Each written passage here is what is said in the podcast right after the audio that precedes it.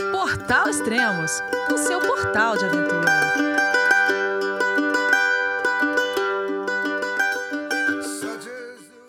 Bom dia, boa tarde, boa noite, bem-vindo a Extremos, seu podcast de. Oh, isso foi um pouco. Ou melhor, o seu telefonema de aventura. Hoje vamos falar com Léo Rodrigues, montanhista iniciante que acabou de escalar a Concagua, a maior montanha das Américas.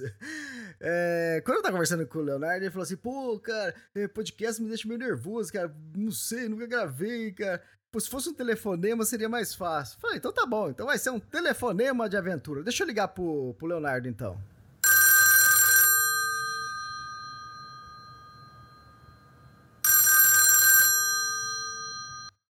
Alô, Léo? Alô, Elias? Fala aí, Elias, tudo bem? Ficou mais fácil assim, Léo? Bem mais fácil. E esse é daqueles telefones antigos da Ericsson, que você discava, girava, entende? ah, feliz figura, hein? Cara, ó, eu tô aqui no orelhão, cara, só com três fichas, ligação internacional é cara, nego. Ih, Vamos três fichas não vai dar, hein? tem, gente, tem gente esperando aqui, aqui atrás de mim. é. É, legal. Leonardo, você tá na onde, cara? Eu falo de Toronto, Canadá. Eu, eu moro aqui já há algum tempo. E. e... Há quantos anos? Oito anos. Pô, bastante, hein? É, já tem uma boa parte aí da vida por aqui. E você era da onde? No Brasil. Bom, eu sou, eu sou de Campinas aí, é, é. onde você está falando, né? E tem meus pais que moram aí ainda. É, morei em outras cidades do Brasil antes de vir para cá. E 2014 foi quando nos mudamos, eu e minha esposa, para Toronto. Ah, fantástico, cara. Ô, ô Léo, como a gente se conheceu? Ah, eu te conheci, né? eu te conheci pelo podcast, principalmente, e já venho ouvindo aí há, há vários anos e gosto bastante aí do, dos temas, né, dos assuntos. E eu estava de passagem por Campinas, né, agora em dezembro do ano passado, 2022, e eu mandei um, uma mensagem para você. Eu falei, ah, vamos lá, vamos lá tomar um café, né, vamos bater um papo. E aí. É. Ô, ah, vamos, beleza. Pra... O Leonardo aí, falou: ó, vamos dar uma volta na, na lagoa. Eu falei, pô, tô quieto aqui em casa, o cara quer que eu vou andar na lagoa, cara. e ele tinha falado, pô, eu tava interessado nos livros seus. Eu falei, ah, então tá bom, já aproveito e já levo todos os livros, então, né? aí, mais ou menos, gente... né? Foi mais ou menos. Eu tava interessado nos livros, sim, né? Poxa, os é. livros todos têm assuntos de, de meu interesse. Mas eu lembro que a gente tava ali caminhando, assim, eu falei para você, ah Sobre os livros, não sei não, não tô mais lendo, não sei nem mesmo se consigo ler, já tô ficando meio velho tal, assim, porque eu tenho ouvido muito audiobook, né, e podcast. E beleza, aí a gente deu aquela volta na lagoa, fomos tomar um café, aí de repente você me vendeu, né, assim, gentilmente os quatro livros, falou assim, toma aí, me passa o Pix. e ele pagou mesmo, mas, cara. Mas valeu, gostei pra caramba da surpresa e e foi bem legal, foi, veio com dedicatória e tudo, né? Valeu. Pô, Comecei a ler o primeiro agora. Ah, é, cara? Então, esse, esse começo do podcast que eu vou falar sobre. Eu quero abordar um assunto que é críticas, né? Então já deixa eu começar com uma, então. É, eu entreguei os quatro livros pro, pro, pro Leonardo, né? E ele comprou os livros, né, na verdade, e beleza. E depois ele foi lá, escalou a Concagua, e depois quando voltou, ele, Elias, vamos se encontrar de novo? Eu falei, caramba, de novo. Aí ele falou, ah, vamos tomar um sorvete. Aí ele escolheu uma sorveteria lá que eu não sou muito chegar, e ele foi na sorveteria e eu acabei indo em outra. E depois ele foi me encontrar lá. E quando ele me encontrou na sorveteria, ele falou: Pô, Elias, pô, conheci o João Krier, cara, que gente boa. Ele me ligou, a gente conversou pra caramba, me mandou o livro dele e eu li o livro dele, que legal. Eu falei: Pô, você leu meu livro? Ele falou: Não. Eu, eu entreguei o livro primeiro para você e você não leu meu livro.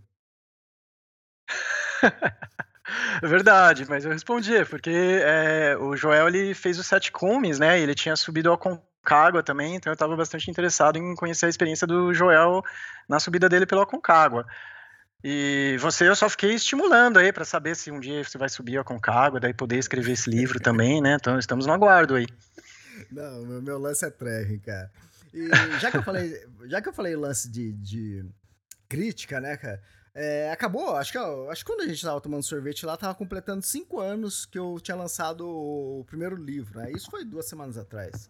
É, cinco anos que eu, que eu lancei o primeiro livro e maravilhoso, cara. Que eu recebi já de feedbacks de, de leitores, isso é fantástico. E ontem à noite eu recebi a primeira crítica pessoal. Hum. Eu já recebi, já recebi diversas críticas. Né? Eu tive no começo, né, no, a primeira edição do livro Turmão Blanc, o pessoal, Elias, passou uma, uns erros de digitação aqui, pô, maravilha. É, eu acabei trocando a revisora e é que eu tô. Quem faz trabalho hoje em dia comigo, e, e maravilha. Isso me ajudou, essa crítica me ajudou. É, teve gente que que fez crítica, a Valéria Moreira fez crítica, falou, Elias, pô, faltou um mapa lá no, no livro da Kungsleder que eu queria saber onde ficava a Suécia, né, e onde fica a trilha lá na Suécia, né, se tivesse, tem o mapa da trilha, mas não tem mostrando a região, né, onde está localizado. E, e, por isso mesmo, ó, tô para lançar o livro da Patagônia agora, vai ter 29 mapas. Toma, Valéria Moreira. eu já conversei com ela, dá risada. Ah, ô mapaiada, ela falou. Então, cara, as críticas são sempre bem-vindas. É, teve outro cara que mandou uma crítica pra mim e falou: Elias, pô, você tá fazendo coisa de aventura, cara. Em vez de você falar direita esquerda, fala leste, oeste, norte, sul. E tudo uhum. bem, tem certos momentos que cabe e fica até mais interessante usar o leste e oeste, que eu já usava, né? Mas pouco. E, mas tem momentos que é mais interessante o direita esquerda mesmo. Então eu faço uma ponderação, né? E, uhum. Mas ontem eu, eu, recebi a primeira crítica pessoal, né? E foi interessante, né? A, a, eu recebi pelo WhatsApp, né? A pessoa mandou para mim a mensagem, como ela não era minha amiga, né? Ela pediu a permissão, né? Pra, pra amizade, só que ela já foi escrevendo e, e, e textão, né? E o que acontece? E ela, já, ela começou assim, ah, Elias, ah, parabéns, gostei, é, o livro muito bem escrito, né? Mas como você deixou aberto para críticas, é, eu vou dar uma crítica que você não vai gostar muito, não. Nossa. Ela... Nossa. E Aí qual era? Ia... Não, e eu não tinha dado ok pra, pra aceitar ela. Eu só tava vendo assim, e pum, pum, colocando texto. E o que acontece? Ela ela não gostou que no livro eu faço crítica à minha companheira de, é, de trilha. E no, uhum. no, no, geral, o que eu entendi que ela não gostou que um homem tava fazendo crítica a uma mulher, né? E uhum. depois ela finaliza mais ou menos assim, né? Pô, é, se você quer ir com alguém que, tem, que não tenha medo de urso, vai sozinho então, né? Eu acho que melhor você fazer as trilhas sozinho do que acompanhado. Ou encontra alguém igual a você, né? Uau! Eu falei... Então, cara, foi legal, mas foi interessante. Eu gosto disso, de ver o outro lado, né? Sim. E o que acontece? Muitas vezes é por. Tudo bem, às vezes a pessoa que a gente fala é popular, né? Coisa acaba ficando cega e não enxerga mais nada. E, e tipo assim, devo ter feito uma crise, depois devo ter feito a segunda. Ela deve ter ficado louca. Vou matar ele, vou pegar ele, vai ver. e o que acontece? Mas não, cara. É o livro ele tem toda uma base e outra. É, eu lembro de ter conversado com a, com a Mantina, com meus familiares, com outras pessoas, tipo assim, e com essa preocupação, porque eu tenho que tomar um cuidado de quando eu vou comentar alguma coisa com quem viajou comigo, porque senão vira contra mim. Porque é normal isso em qualquer filme, qualquer, qualquer lugar. Se a pessoa está sendo muito massacrada, é, o pessoal vai, de, é, vai ajudar quem está sendo massacrado, vai ir contra quem está massacrando, né? Então sempre se eu for fazer alguma crítica, tem que ser fundamentada, né? Então, e isso faz parte. Tipo assim, você viajar duas pessoas que não se conhecem, uma trilha de 1.100 quilômetros, 40 dias, vivendo 24 horas por dia com a pessoa, cara, não tem como uhum. eu ou ela é, se dar 100% bem, né? Eu não sei se você, você já passou alguma vez com a sua esposa 40 dias, 24 horas por dia? Eu acho que você foi no supermercado e pronto, e, e já e ela ficou em casa. Isso eu não tive. É. O máximo que a gente ficava longe era quando um ia no banheiro, então entrava mais pro matinho, o outro ficava esperando, entende? Então isso era a distância que a gente tinha. Então é totalmente diferente. E, e ela pegou nesse lance de, de eu ter feito crítica. Falei, pô, mas você não falou nada dos elogios que eu fiz para ela. E nem as críticas que eu fiz a mim mesmo, você também não falou nada, né? E aí depois eu falei assim, ah, mas você prestou atenção que o lance da crítica no meu livro, é, a gente está falando sobre o livro das Rock Mountains, tá?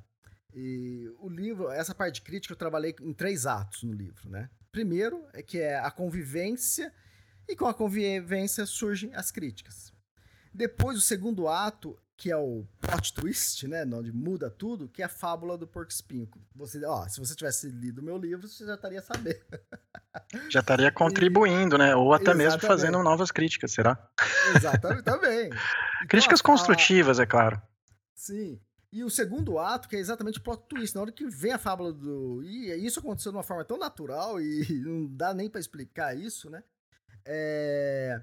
E ali mudou tudo. Aí depois tem o terceiro ato, que é a conclusão, que é no capítulo 20, finalzinho do capítulo é, 28, que aí eu pego ali analisando e falando sobre a Dayane, que, cara. Tipo assim, quem lê aquilo lá, várias pessoas falaram que leram e choraram, né? E por que chorou? Porque teve o contraponto, né? Se não tivesse contraponto, uhum. é, não ia ter aquilo, né? E outra, e só teve aquela conclusão porque eu passei os 40 dias junto e vivi todo, é, tudo, é, a turbulência e tudo, a parte boa com ela, né? Então é. E outra, e a crítica, depois, quando você lê o livro, você vê que não tem nada a ver, né? É, é mais um aprendizado, né? É que nem eu falei, se você lê Alice no País das Maravilhas, né? Até, né? ali os personagens também não, não se dão 100% bem, né? Então é é também um pouco falta de interpretação de texto, né? E hoje em dia as pessoas querem lacrar. Ah, não, ele falou uma coisa, eu vou querer lacrar, entende? Então acontece isso também. E a pessoa acaba ficando cega e pega. É a mesma coisa, né? Jornal Nacional ou qualquer outro jornal, eles pegam um ponto para criticar aquele ponto. Falei, tá bom, mas você leu o livro inteiro? Você entendeu, né? Toda a passagem, toda a transformação, em todos os três atos, né? Então, mas, uhum. mas foi uhum. interessante. E é legal, tipo assim, é uma coisa que eu, hum, a meu ver, né, foi uma falta de interpretação de texto, e mas também é um alerta para tipo assim, a parte tipo assim, ó, mais esperto com isso, né, para para não cair numa dessa. Que eu, eu tomo muito cuidado, óbvio, né? E lógico, se eu tiver que fazer uma crítica, ó, nunca é uma crítica de caráter, né? É uma crítica de alguma ação, de alguma coisa que a pessoa fez, né? E mesmo se for uma crítica de caráter, eu tenho que ter fundamento, né? Então, é, e eu tenho que aguentar é, as consequências, né? Então, mas é legal, eu gostei, gostei. Achei a, a experiência interessante. Ah, fiquei curioso aí para saber como você é, detalha aí as características dela, porque realmente, como escritor, eu imagino que é, é, quase que a construção de um personagem, né? Apesar de você relatar é, o que se passou mesmo, tudo real, né? Mas na construção de um personagem, nem tudo serão alegrias também, né? Se você está fazendo a trilha com uma pessoa que você não conhecia e, e daí você percebe que ela tem nas Rock Mountains medo de urso, é, isso não é não é necessariamente um problema, né? Até é importante, né? Ter alguns, alguns medos assim que vão salvar as nossas vidas e vão nos ensinar a, a, a enfrentar né, esses medos e depois deve haver aí o desfecho aí dessa, dessa entre aspas, crítica, até realmente, como, como você disse, o ensinamento. Fiquei curioso aí para ler o livro das Rock Mountains, mais ainda. tá na fila aqui, Elias. Legal, ó, pra você é o terceiro, tá? Você tem que ler o uh, Tour Mont Blanc primeiro, depois o Kingsley, depois o Rock Mountains, Everest, e daqui a pouco tá saindo o Patagônia. Daqui um mês e meio, acho que deve sair o Patagônia. Beleza. Chegar lá eu já, já te falo já. Patagônia tá na minha lista também, quero fazer lá circuito O, como você acabou de fazer. Então, e eu já vi que os seus livros são assim, funcionam também, né, como um guia. Então, poxa, bem legal essa parte aí, ajuda muito para no planejamento, né? Pegar o livro e usar como planejamento do dia a dia e tal, tem os mapas lá, nossa, muito legal mesmo. Exatamente. O Tour Mont Blanc é um livro que tem mais. Tem até a parte do guia, né? A partir do Tour Mont Blanc eu tirei guia, então é só história. Lógico que dentro da história eu vou colocar coisas que vai te ajudar a você a programar a sua trilha, né? E até hoje em dia, né, na abertura dos capítulos, eu coloco a distância, a altimetria, tudo, e até um mapa abrindo cada capítulo, que é para ajudar essas pessoas que querem saber a parte mais técnica. Mas o principal é a história, e é o que eu sempre falo, né? Ah, o roteiro que eu faço, Blanco, com Slater, é, esse é um pano de fundo para ver, para exatamente falar sobre essa convivência sobre duas pessoas, né? Então eu vou falar uma convivência sobre duas pessoas, com uma pessoa que eu não conheço, e com um pano de fundo das Rock Mountains, que é coisa melhor, ou das, da Kungsleden. Então, é, a intenção maior é essa. Não é exatamente, tipo assim, a pessoa é, detalhar para a pessoa um manual de como a pessoa fazer a trilha, né? E o meu livro também, né, é isso que eu falo, o lance de é, interpretação de texto, porque o meu livro não é que nem aqueles livros que se. É, os sete hábitos para você não sei o que tem. Aí depois o autor ainda lançou o oitavo hábito, as 50 modos de você ser feliz. Meu livro não é assim, né? Não é um manualzinho que vai estar tá tudo explicadinho. Você vai ter que ler e entender. E tem parágrafos que se você vai ler, vai falar, pô, legal o que ele quis dizer aqui. Daqui seis meses você lê o mesmo parágrafo e fala, isso é um pouco, filha da mãe, ele não tava falando só disso, ele, tava ligando com aquele assunto do lado. Quer dizer, era isso que ele tava querendo falar, ele, tá, ele me enganou com o que ele escreveu. Então, tem muito isso, né? E o livro é para pensar, é literatura, não é um manual, né? Então, é isso que eu gosto. E cada um vai ler de uma forma. Tem pessoas que já é, comentaram comigo e falou assim: pô, não, eu tava querendo fazer aquela trilha, então eu fui mais é, dando atenção nas partes técnicas, aí né, anotando. E eu tenho uma outra amiga que leu o livro e, e ela se apaixonou pelo livro e ela é, entendeu o livro pra caramba, tudo que estava escondido, acho que 95% da, das coisas que eu coloco ela entendeu e ela gravou depois um podcast comigo de duas horas, né? Então, uhum. é, tem vários tipos de leitores, né? Então, e cada pessoa vai receber o livro de um jeito. E como eu tava falando, né, de, dessa construção do personagem, né, acho que você viveu isso no Concagua, né, que você passou tanto tempo com as pessoas, né, você vai vendo, né, cada um tem um jeito, de repente a pessoa muda, ou você também tá, tá mudando ali, né, junto com eles, né. Uhum, não, com certeza, esse é um dos aspectos que traz bastante curiosidade, eu acho, para expedições, assim, na montanha, que a gente acaba indo com, com um grupo, né, e foi bem interessante, no caso, aí, a nossa experiência também. Legal, antes de a gente entrar na Concagua, é... como você começou com, com alta montanha, ou melhor, você começou com trilha, né? E você fez algumas coisas na onde eu fiz lá nas Rock Mountains, só que você fez. Você subiu montanhas muito mais altas do que a gente subiu lá, né? A gente fez a trilha mais na parte baixa. Algumas coisas que você falou, você até me mostrou fotos, né? Que você subiu é, pro cume das montanhas. Ah, sim, não. Então, é, indo mais vezes ali para as Montanhas Rochosas, é, eu passei a fazer trilhas um pouco mais é, puxadas, assim, né? Que demoram mais, mais tempo, tem que começar de madrugada, né? E sempre assim fui me interessando em trilhas que me levavam ao topo da montanha para pela vista e pelo desafio, né? Scrambling, né? É isso? É assim que se fala? Sim, é, foi nesses últimos anos que até aprendi um termo aqui em inglês, né? Quando é só a trilha, né? O mais, o mais usado é o hiking mesmo, né? Ou backpacking para vários dias. E quando algumas trilhas elas passam a ser mais inclinadas ou exige uma necessidade de usar as mãos, é tal, é escalaminhada, né? No português.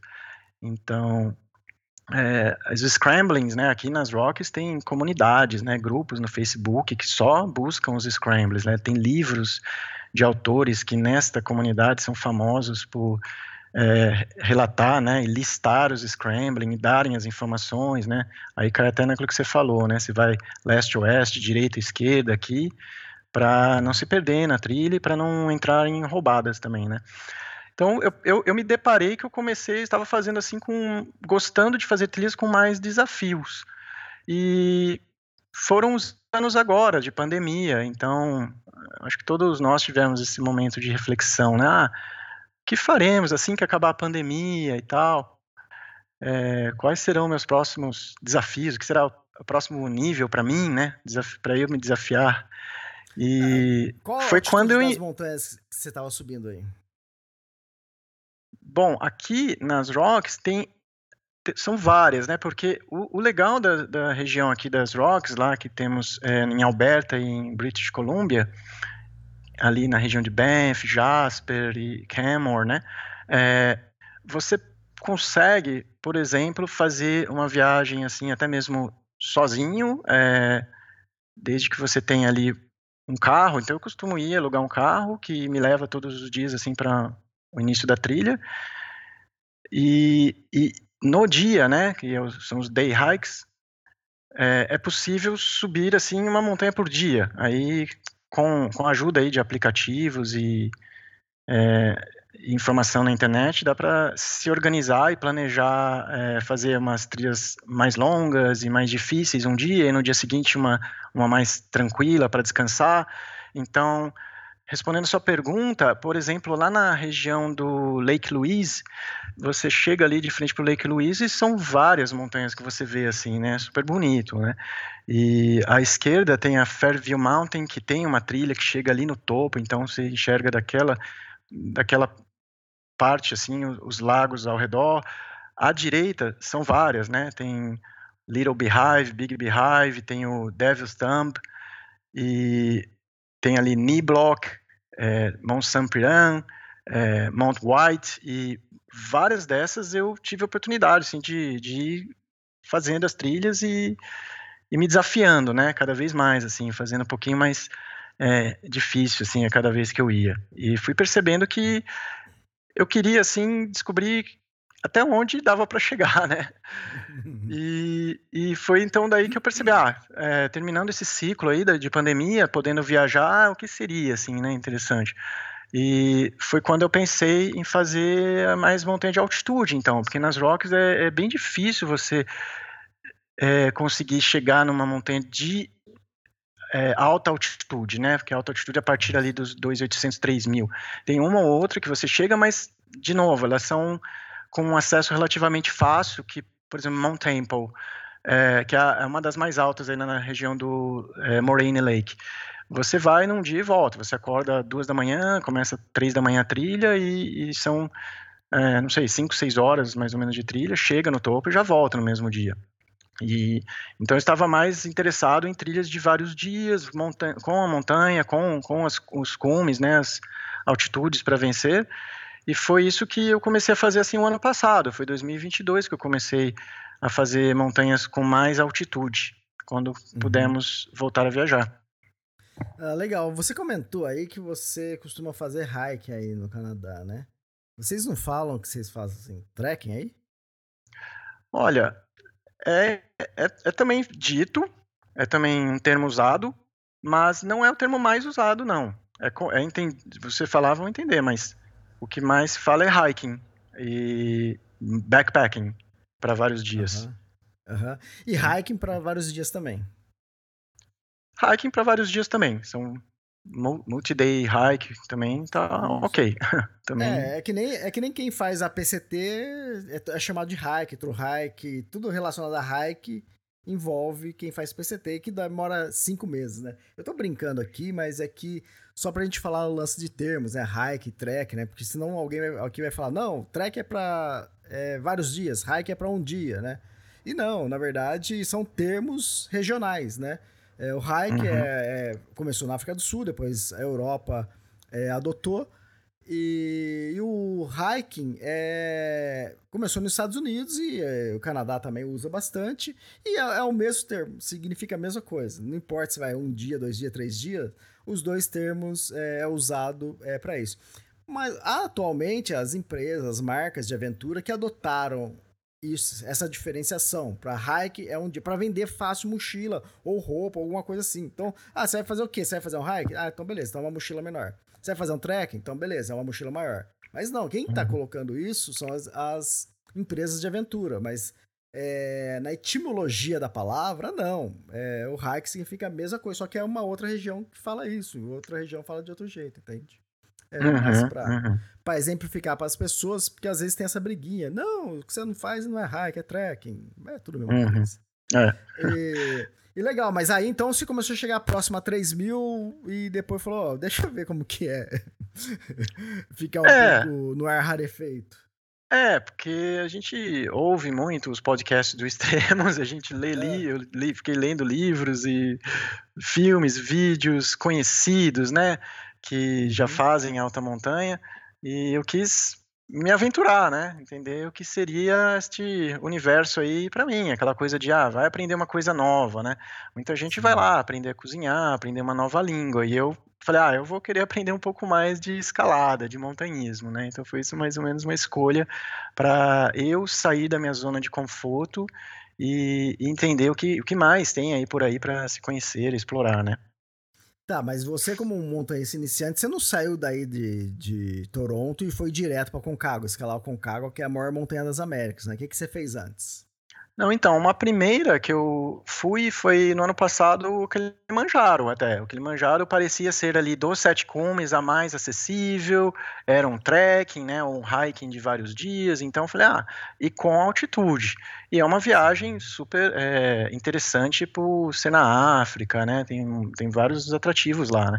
Então, seria uma viagem bastante completa, assim. Então, assim que pudermos é, viajar é, emitir passagens e ainda estava né, com a, as políticas e protocolos dos países, fazer o teste lá, o PCR, é, na saída, na chegada, mas fomos eu e minha esposa para a, a Tanzânia fazer o Kilimanjaro e lá já foi assim muito legal e muitos aprendizados também e entenda-se por aprendizados, perrengues também.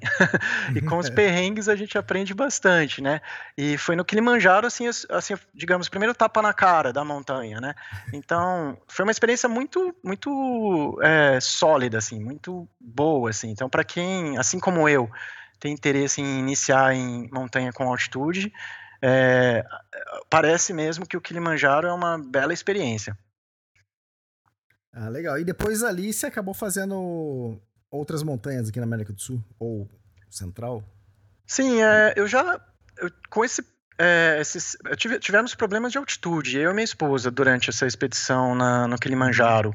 É, que não nos impediu de fazer o cume, mas nos deu assim uma sensação de ainda mais é, con, é, conquista da, da missão, assim por, por ter enfrentado né, essas dificuldades, né? E, e, quando eu voltei do Kilimanjaro, eu, eu tava na minha cabeça, poxa, então será que não é para mim, né? Porque foi super difícil nesse aspecto, eu tive um mal de, de, de montanha lá e tal. Então eu queria corrigir, eu queria é, identificar os erros que eu tinha cometido, porque eu acho que eu também cometi erros de, de planejamento e de entendimento do que é altitude. E assim eu, eu fiz ainda três viagens durante o ano passado para montanhas mais altas para é, corrigir esses problemas. Então eu fui ao México, eu voltei para as Rockies, que é mais um treinamento mesmo, né, que não envolve tanto altitude nas Rockies, e depois eu, eu quis me, ter assim mais exposição com altitude numa viagem de, de duas semanas no Equador, né, para uhum. antes do Aconcagua. Então realmente, não é o Aconcagua não seria para mim, assim, uma montanha para ir direto mesmo, é, é, impressionante, assim, impressiona os números, né, então é, seria é, um objetivo desde que eu fizesse essa lição de casa antes, assim, que seria é, é, outros passos, né, como prepara preparação. Ah, legal, e tudo bem, é, passou por essas experiências nessas outras montanhas, que são altas também, e e na hora de encarar o Aconcagua, como foi o planejamento, equipamentos, como foi esse, esse momento de treinos? É, então, aí foram seis meses mais ou menos. Eu lembro que eu decidi para o Aconcagua em junho ou julho do ano passado, 2022, para é, a expedição que, se, se, que foi agora em janeiro de 2023, né? Então foram aí fácil seis meses, Elias, de pesquisa de equipamentos que eu ainda não tinha, que ia precisar, é, os treinos, né? Os treinos é um, um fator aí, um, uma peça, né, do quebra-cabeça é, grande, né? Porque você precisa estar, né? Todos é, nos dizem, precisamos estar no, no, no, dos melhores dos nossos condicionamentos para quando chegar na montanha, a gente vai ter alguns perrengues que a gente muitas vezes não sabe ainda exatamente o que vai acontecer devido aos fatores de montanha. E a, a parte de condicionamento físico a gente quer deixar em dia, né? Então treinos eram assim seis dias por semana, natação, corrida, pedal, muita caminhada, trilhas também e escada, né? Escada. Dos, dos, dos treinos mais bizarros era fiquei fazendo escada aí por vários meses com mochila e, os, e o peso da mochila aumentando gradualmente, assim, né, para se acostumar com esse sistema corpo-mochila e quando chegar lá na altitude, isso pelo menos tá resolvido, não, não seria um problema, né? Tá, você treinou escada subindo e descendo ou só subindo? Subindo e descendo, Elias, porque a montanha a gente vai subir e descer, né? Então são até musculaturas diferentes e até grande parte dos problemas é na descida e faz parte da escalada, não queria ter problema na descida. Então, descer também, e, e é, é assim, a questão de joelho, né, das, das juntas, é importante fortalecer é, para as descidas. Exato, show de bola. E aí, depois disso, Mendonça? Sim. Sim, daí tá pronto para a expedição, né? É, é só cumprir, né? Essa, essa parte final, né? De uma acaba sendo uma jornada aí. E ah, Mendoza é a cidade lá, né? Base para quem é, vai escalar o Aconcagua. E é uma cidade muito legal. Então, da, de várias montanhas que são escaladas por aí no mundo, uh, o Aconcagua tem Mendoza como acho que uma vantagem que é muito legal lá parte de comida, infraestrutura toda. E aí já fomos encontrando o nosso grupo, né? Eu fui com o pessoal lá da, da Grade 6. E, e aí, como é temporada da Concagua, né? Que normalmente é de dezembro a fevereiro, é interessante que a cidade está lá toda mobilizada pelo primeiro motivo que é, é uma cidade de vinhos, assim, né? Todo o turismo de vinhos. Mas tem bastante gente da comunidade de montanhismo também, né? Então você começa a encontrar todo mundo, assim, de outros grupos, de outras expedições, grupo, grupos de expedições do Brasil, é, personalidades, né? É, Quem você aí a gente lá? Foi, foi... Oi? Quem que você encontrou lá de personalidade? Ah, então, a gente, desde o aeroporto, assim, já foi conhecendo vários desses nomes aí que você vem entrevistando. É, no hotel, daí conversa com um com outro, pessoas que já tinham conhecido, né? Aí eu falei, nossa, tá todo mundo aqui mesmo, né? A gente ouviu falar que o Nins Dai estava por lá também, né? A gente acompanha pelos posts. E aí, em algum momento lá, a gente encontrou o Alex Ronald também lá. Eu falei, nossa, o Alex Ronald aqui. Aí ele estava ali, assim, tomando um café, né? É, a gente foi lá tietar ele, é claro. E eu fiquei um pouco cabreiro até de encontrar o Alex Ronald, né? Porque Sempre me falavam assim, né, das minhas pesquisas, que ah, a Concagua é uma montanha que você chega no cume caminhando, né, não exige nada técnico. E aí eu vou lá e encontro o Alex Ronald, um dos maiores nomes de escalada em rocha, né? Falei, nossa, lascou, você tá indo fazer a mesma coisa que eu. Pediu umas dicas para ele?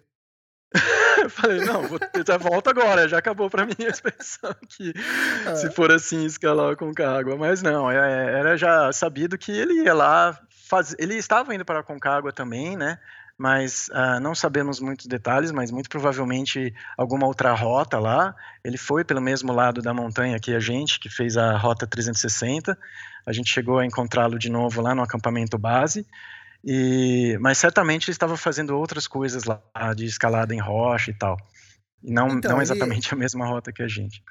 Exato. Ele estava vindo de, do Vinson, né, da, da Antártida, que ele tinha escalado lá, e depois. Ele acho que ele deve ter falado, ah, já que é caminho, né? Deixa eu dar uma parada aqui fazer o. o Isso, exatamente. É, tinha outra, acabado de chegar do Vinson, fez o cume lá em dois dias, aí falou que passou mal, né? E estava indo fazer Isso. também o, o Aconcagua.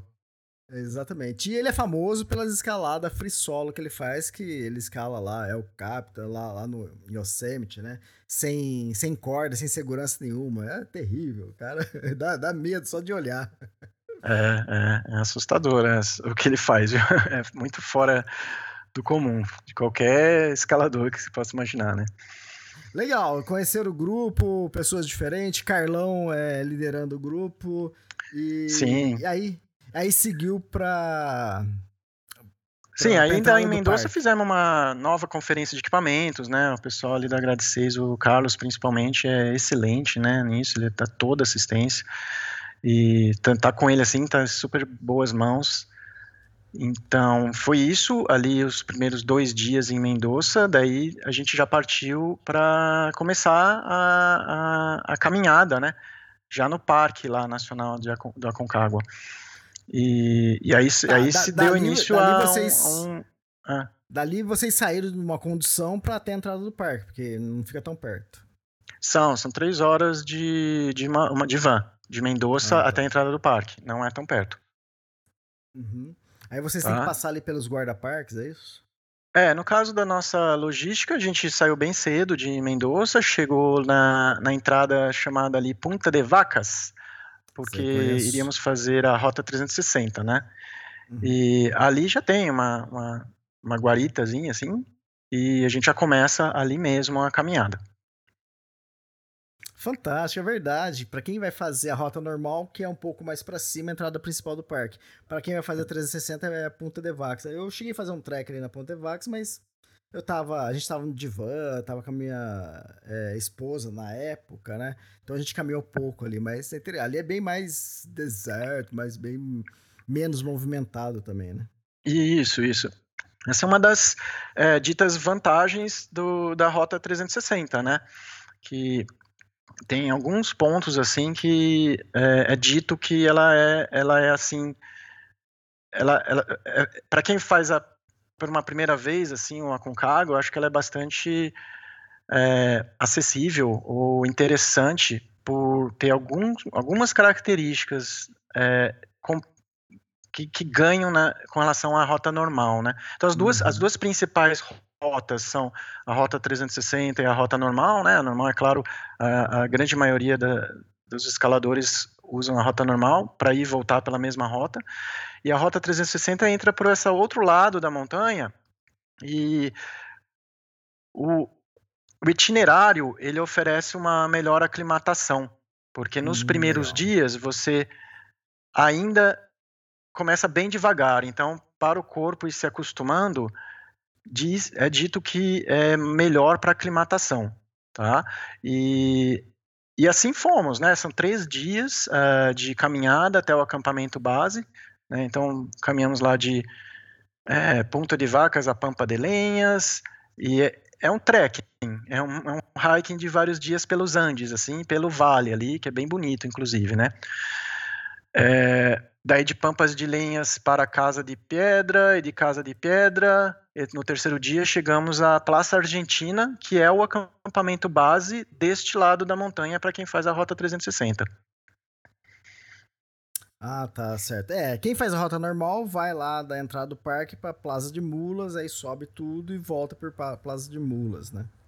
Isso, isso, isso. Comparado ali em confluência, né, entre isso. Orcones e Praça de Mulas. E, pra, e essa é uma outra vantagem da Rota 360 também, porque você vai conhecer os dois lados, né? A volta é, da, depois do cume seria pela rota normal.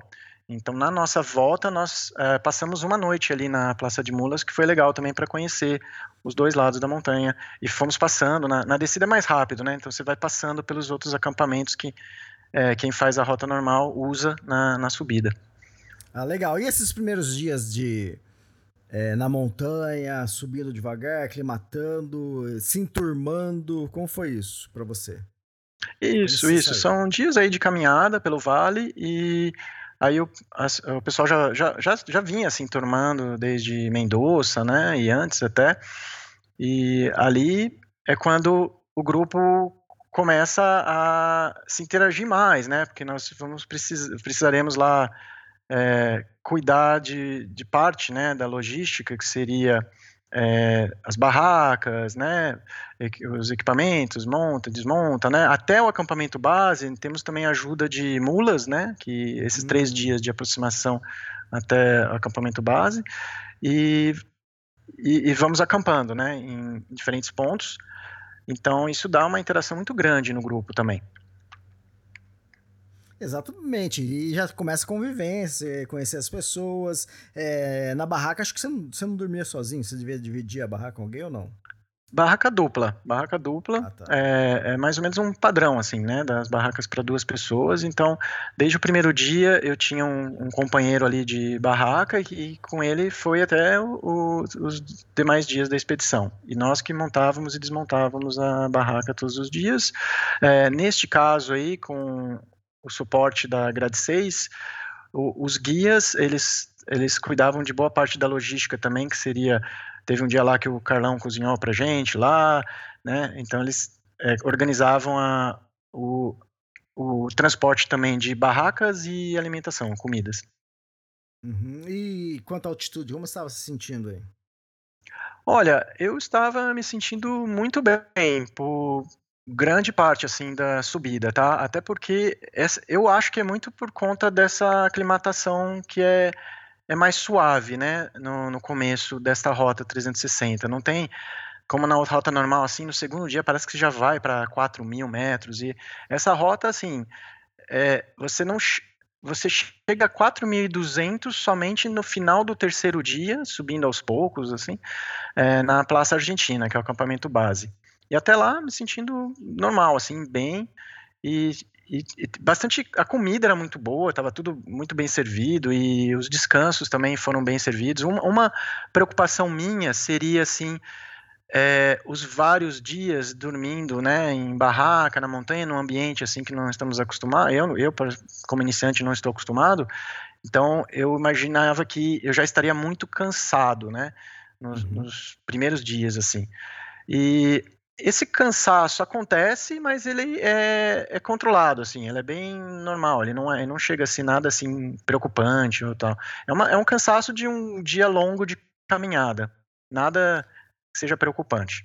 Não chega a ser exaustão, é um cansaço, né? É o que você falou. É, é, eu diria, aproximação não chega a ser a exaustão, exato. Acho que definiu bem. Uhum.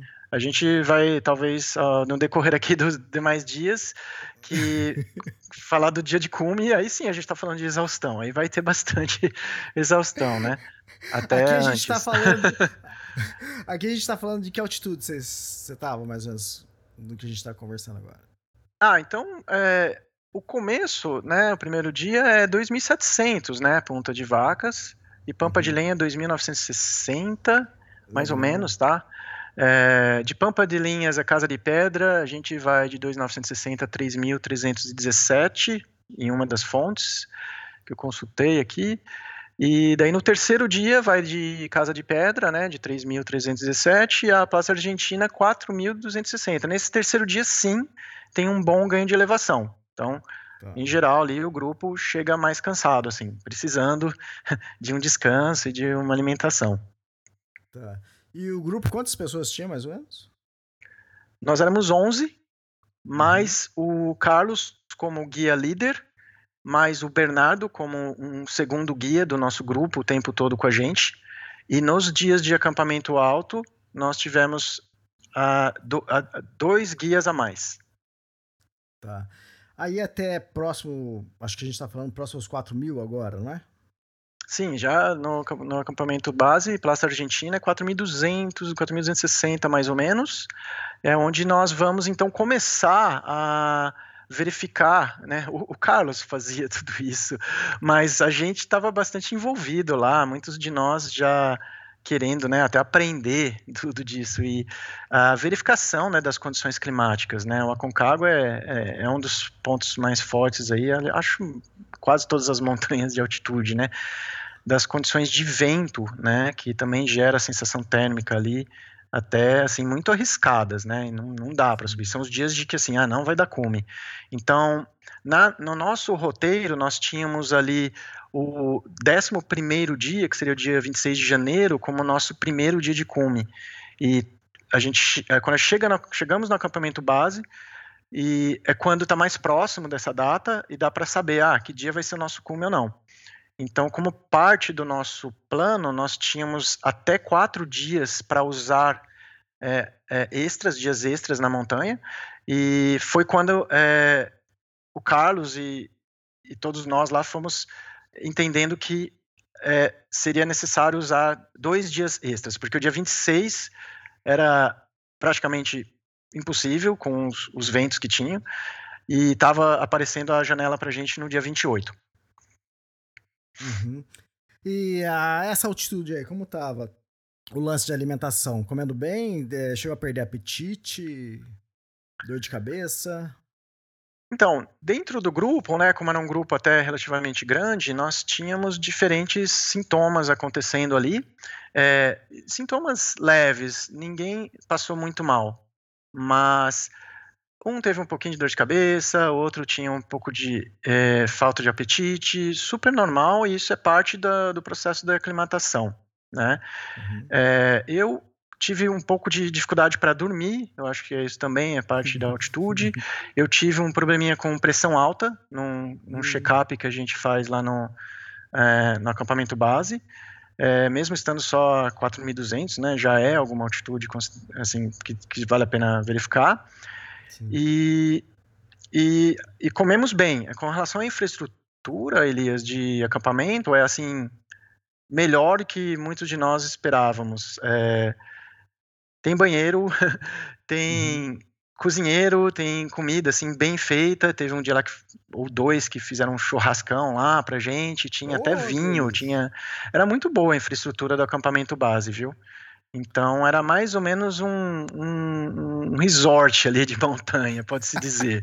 Porque os acampamentos uh, de aproximação e principalmente o acampamento alto, né, partir dali para cima, é quando a, a brincadeira começa a se tornar assim mais real. é uhum. mais é, a, a, infraestrutura vai diminuindo conforme a altitude vai aumentando, né? Isso é bastante interessante também. E tudo isso é uma, um aspecto que eu até achei bastante é, conveniente é que toda essa é, exposição a mais altitude, a, a, mais frio, né, vai ficando mais frio, ele acontece gradualmente, né? Então não é assim, ah, tem que no primeiro dia já estar tá preparado com tudo. Você tem que se preparar no planejamento muito bem para cada dia você estar tá ajustando, né? Questão de roupas, né? Quantas camadas você vai colocar e assim até o dia do cume. Então, é, para acampamento base, ainda estamos numa situação relativamente confortável, bastante confortável. Ah, legal. E quanto a é, é aconselhado, como que é, Carlão fala, não, é o lance de usar remédio, amox, alguma coisa assim? Ou é por conta de cada um? Como que é? Olha, é, a recomendação ali no nosso grupo era não usar o Diamox. E uhum. sim o Diamox apenas no, numa situação de que você tenha os sintomas. Então, uhum. é, alguns de nós começaram a ter sintomas e entraram no Diamox. E aí você é. segue o Diamox até o final. E outros, como eu, tivemos é, também a questão do, da pressão. Eu tive que ter medicamento para a ah. continuidade. Ah, normal isso. É, lá, lá no Trek do Everest é a mesma coisa. Tem gente que começa a trilha já tomando, né? Quando eu fui com o Carlão também, eu a Karina Oliano já tinha falado para mim, não, Elias, o, o, roteiro que o Carlão faz é, é, tranquilo, vocês vão fazer dois ciclos de aclimatação no meio da trilha, então não precisa usar. Eu acabei não usando, né? É, uhum. Mas teve gente que usou, então é, isso é de cada um também. É. Ah, uhum. E legal, e aí, a gente já tá partindo pro Cuba ou não? Como que é? Então, ainda não, né? A gente até estava ah, tá. chegando no acampamento base. Existia uma janela naqueles próximo tá. àqueles dias, porque o problema é do acampamento base para o cume, você ainda está cinco, seis dias, né, para chegar. Se for ah, fazer assim a, o roteiro conforme é mais indicado, né, com a aclimatação e tudo mais. Então, é, nós não tínhamos toda essa aclimatação para partir para o cume logo de cara nessa janela que estava pintando muito rápido a partir dali. Então, nós precisamos esperar. Teve um dia lá que a gente estava olhando a previsão do tempo, até tinha fechado todas as janelas, né? E o, e o, o, o Carlão estava até um pouco assim, cabisbaixo. Nossa, fechou agora tudo, não tem mais cume para gente. e, na verdade, no dia seguinte voltou a ficar melhor. Voltou assim, ah, não, abril, dia 28 aqui. É assim, não é perfeito, mas dá para ir. E a gente está indo, né? Então, é, foi muito legal também a gente tá o, Carlos, né, principalmente está atento assim à primeira oportunidade e, e querer ir para cima mesmo, querer fazer esse cume aí e levar todo mundo. Então nesses dias estavam, então a, a previsão era usar dois dias extras, né? O planejamento foi usar um dia extra já no acampamento base por ter mais essa, essas comodidades e o segundo dia extra seria é, inevitavelmente usado ali mais para cima, porque precisamos começar a subir estar lá em cima, próximo de uma janela boa. Não podemos bobear e ficar esperando ali embaixo, porque são dias para chegar ali no. É, são três acampamentos altos né, que nós utilizamos: acampamento 1, o acampamento 2, também conhecido como Campo 3 de Guanacos, tem esse nome estranho aí, mas é porque ele fazia parte de outra rota. E o terceiro acampamento alto nosso seria o acampamento chamado Cólera, né? Que é inclusive uhum. onde a rota 360 se encontra com a rota normal. Então, a partir do tá. acampamento cólera, a gente já pode descer pela rota normal, que inclusive é mais curta, né? É, então, a gente começa a subir é, para o acampamento 1 depois de uns 3, 4 dias no acampamento base. E tá? outra, muitas Oi? vezes vocês começam a subir com o tempo ruim, porque vocês vão levar dias para chegar até lá, para o tempo tá bom, né? Exato. E ali, como tempo ruim é uma constante, quase, né? Esse é outro detalhe interessante de uma experiência com mais dias, né? Uma expedição com mais, mais extensa. É, o cansaço vai surgindo aos poucos e vai acumulando, né? Você vai ficando ali, a gente já está falando de estava lá há sete dias, né? Nessa, nessas três dias de aproximação, mais uns quatro dias de acampamento básico, que incluiu ali porteio, incluiu aclimatação, tal, por ali, tá? Não foi só parado, né? É, mas a gente está falando de as condições vão se agravando gradualmente, assim, e, e, chega um ponto que vai ficando bem complicado, né? Então, é, é interessante que a cada, a cada momento que você sobe para um acampamento, você fala, ah, tá ok, tá um pouquinho pior aqui, mas dá para ir, dá para ir, vamos indo, vamos indo, né? E, e aí vai começando a, a, misturar um pouco com o que é o desafio mental, né? A parte física, você fez o condicionamento antes e lá você acredita que ela vai te ajudar a enfrentar o seu corpo, né? Te ajudar.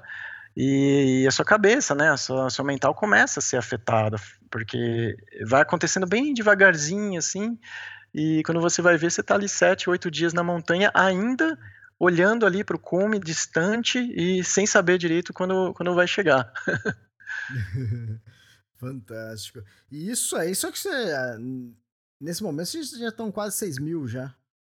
É, na verdade, o 6 mil ele é o terceiro acampamento alto, né? Uhum. E, e, e, na medida que você usa os dias extras, o que acontece? O tempo ruim lá, que não dava para a gente fazer o cume, vai se transformar num dia aí que a gente está em acampamento alto, ele não é um dia de, ter, de, condição climática ruim só no cume. É também a condição climática onde você está ruim, onde você está esperando, né? Uhum. Então é isso que agrava um pouco, né? Quando a, as condições climáticas não estão boas. Não é só lá para o dia de cume. É também onde você está esperando. E é um dia, assim, entre aspas, perdido, porque você está é, se desgastando de alguma forma, né? ali com, por exemplo, tá muito vento. Uma coisa lá que é muito forte é o vento, e o vento na barraca ali, é, eu, eu não conseguia dormir direito. Noites para mim com vento e noites sem vento era completamente diferente a qualidade do sono. Hum. E aí afeta no, no, no, desempenho no dia seguinte, né? Mas com relação a altitudes aí, é, o acampamento 1, é, ele fica a mais ou menos é, 4.980, tá? É quase 5 uhum. mil.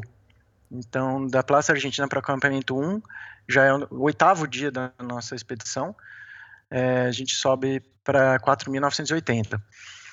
No dia seguinte, a gente já desmonta a barraca e vai para o acampamento 2, né, o campo de Guanacos, e lá é 5.488, Elias. E é só daí no, é, ali a gente ficou um dia extra também, né? Então já era previsto ficar um dia de descanso, ficamos dois dias lá, três noites. Legal. E, e daí indo então mais próximo ao cume, que é o que, que interessa né, a todos, é, seria no dia no 12 dia a gente sobe do acampamento 2 ao acampamento 3, que é o acampamento chamado Cólera, que está mais ou menos a 5.965. Que é perto Quase do Berlim ali, então? Desculpa? É perto do Berlim? Sim, sim, sim. Na nossa descida do Cólera à Praça de Mulas, a, um, a gente já vê logo próximo lá o acampamento Berlim, que não é muito utilizado mais, né? Ah, tá. É porque eu tenho aqui no meu mapa, né, que eu tinha feito uma, uma cobertura uma vez no, no Concagua, e as altitudes é meio parecidas, né? Plaza Canadá 4.910, isso pela rota normal, depois Nido de Condores, que é 5.300 e pouco, então, muito parecido. E depois aqui, pela rota normal, seria Berlim, é 6 mil, que agora você falou que não estão usando mais, deve estar tá usando cólera, então, atualmente. É, algumas pessoas vão acabar usando as proximidades do Berlim lá, mas um, um próprio refúgio que tinha lá, é, foi o Carlos que comentou que estava bem, assim, deteriorado, assim, não estava ah, muito tá. praticável. Então, a gente existiam até barracas por ali no Berlim, utilizando essa, essa via e essa sugestão de acampamento, mas a grande maioria dos escaladores estavam acampados no Cólera. O Cólera é um platô ali que realmente acomoda muitas barracas. Tá, vocês estão no Cólera, praticamente 6 mil metros de altitude. E Você falou ventava bastante, não é tão fácil. E banheiro numa hora dessas? é, para os acampamentos altos, né, a gente tinha a barraca banheiro. É uma barraca. Ah, que legal! É, não, ela é bem, bem, bem, bem ok, viu? Bem, bem direitinho, assim. Não, não tem problema. não precisa ir atrás da pedra, não precisa ir no, não, necessariamente na exposição do frio. Então, funcionava bem a barraca banheiro e tinha eh, nos acampamentos altos. Tá, deixa eu só fazer uma pergunta. É, que antigamente, isso, acho que eu fiz uma cobertura do, do Aconcagua, que ano que foi? Acho que foi 2014, é, de 14 para 2015, né? Ah, no início, você, as pessoas recebiam um, um é, é, acho que é shit bag, alguma coisa assim, que é o, é o uhum, saco de bola. Shitube, é, é, tem o shitube também e acho que tem o bag, né? Que é que você recebe uma sacola onde você vai fazer suas necessidades e quando voltar você tem que entregar e lá, na hora que você entregar no, nos guarda-parques, eles vão pesar para ver se você não roubou, entende? Aí precisa fazer, né? É, não, senão eles vão te, não, te multar. Não, é, você passa 15 dias na montanha e você volta com um quilo só, cara, você roubou. Tem uma coisa errada aí. Como Tem pode só um quilo? É, exatamente, aí você vai ser multado. Aí, existe isso ainda? Olha, eu vi é, dizer que no Denali é assim, né? No Denali. Ah, tá, tá. E lá é, cabe a cada expedição é, cuidar da sua, dos seus dejetos. E a gente, utilizando a barraca banheiro, a gente utilizava o nosso saco e, e, e depois amarrava e deixava num sacão que seria levado ah, pela, pela tá. nos, nossos queridos guias para baixo. Muito querido, deve ter dado uma gorjeta boa. Obrigado, obrigado guias. aí, Carlão, Bernardo. Cara, e eu já fiz a pergunta, porque como você falou que tem a estrutura do banheiro, eu falei, pô, então mudou, mudaram as coisas lá, né? Já não é mais legal saber. Melhorou até, né? Então.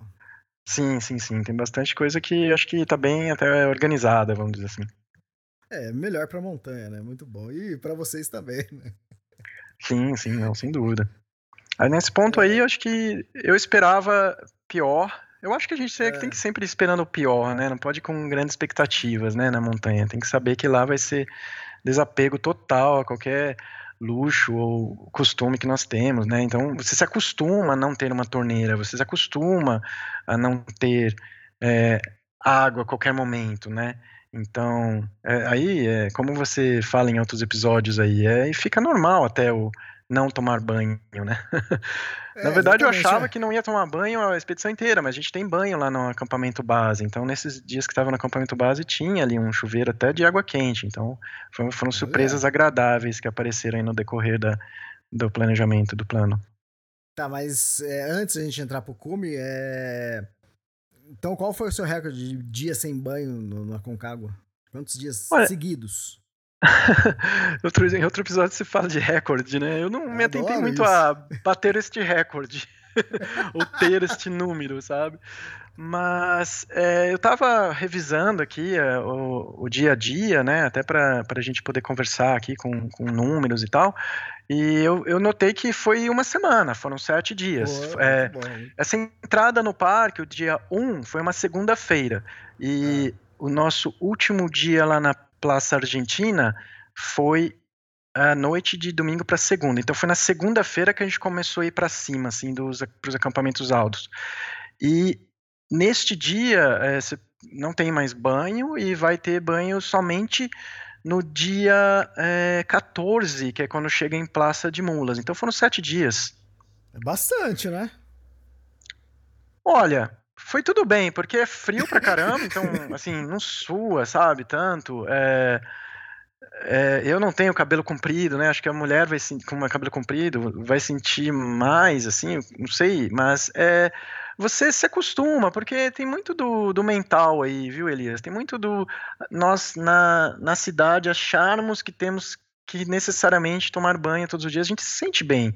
E eu gosto, é claro, tomar banho todos os dias, mas é por isso que outras é, sociedades e outras não têm necessariamente essa esse hábito, porque é tudo bem, sabe? Se você coloca na sua cabeça que naquele, naquele período lá você vai se despegar desses é, desses valores ou dessas. É, então, assim, isso para mim assim era minimamente tranquilo. Eu não, eu não tive, acho que é, preocupações ou, ou, ou, dúvidas que isso seria um problema, assim, para mim. Ah, legal. É, você romantizou, né? Mas o, o cheiro, continua, o cheiro continua mesmo.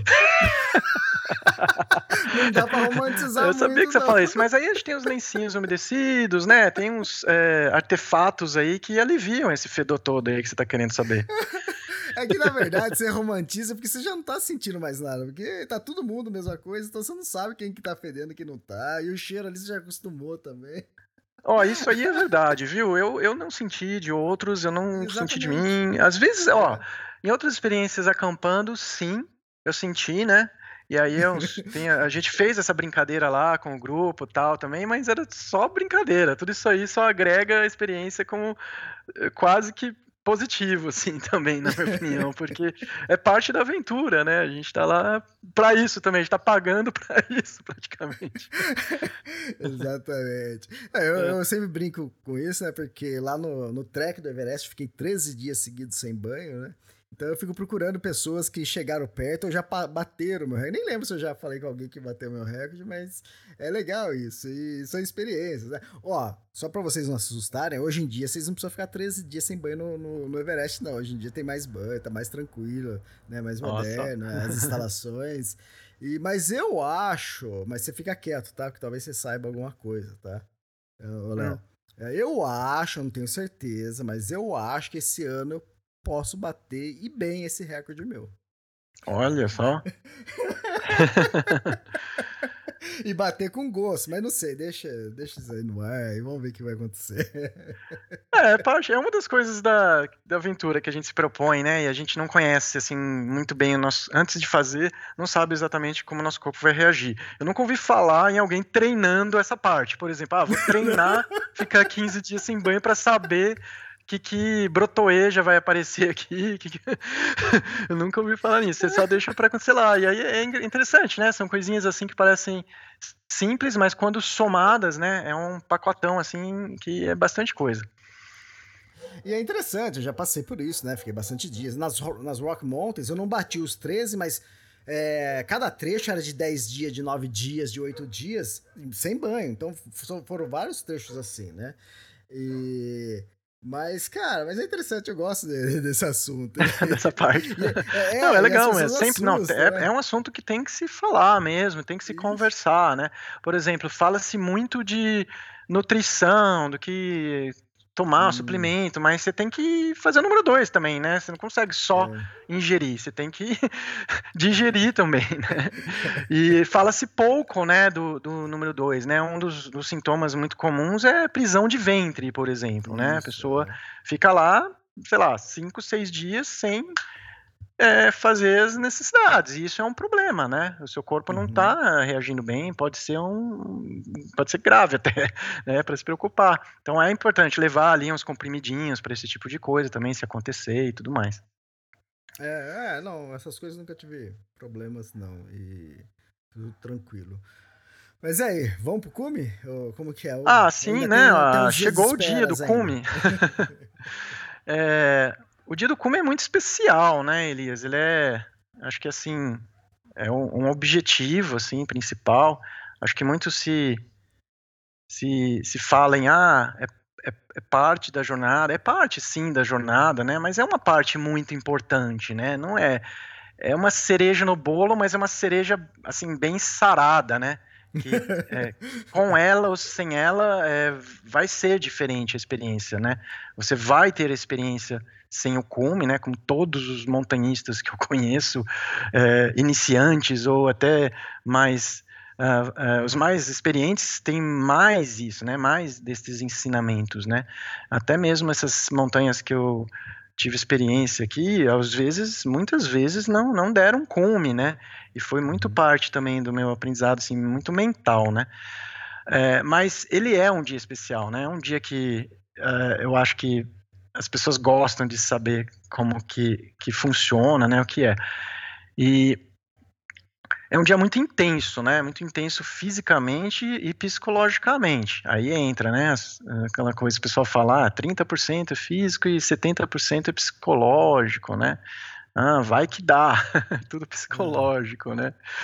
É, mas não é só nesse aspecto que é intenso, né? Ele, ele, ele acaba sendo o ponto culminante de um processo que se iniciou assim há meses e às vezes há anos, né, para cada um que está ali com um desafio é, pessoal, né. É um cume ou digamos um auge, né, de uma grande expectativa, de uma, no meu caso é uma ansiedade muito grande chegar num, num dia assim, né, até antes, né, conforme vai chegando, vai aumentando assim a ansiedade é, de uma toda uma jornada, né, que foi é, percorrida até ali. Então é bastante emocionante só o fato de estar ali, Elias. É bem, é bem, é bem experiências assim que, que eu acho que fazem aí do, do montanhismo ser, ser algo assim tão fascinante, sabe? Que para mim assim está sendo uma, uma vivência assim muito legal.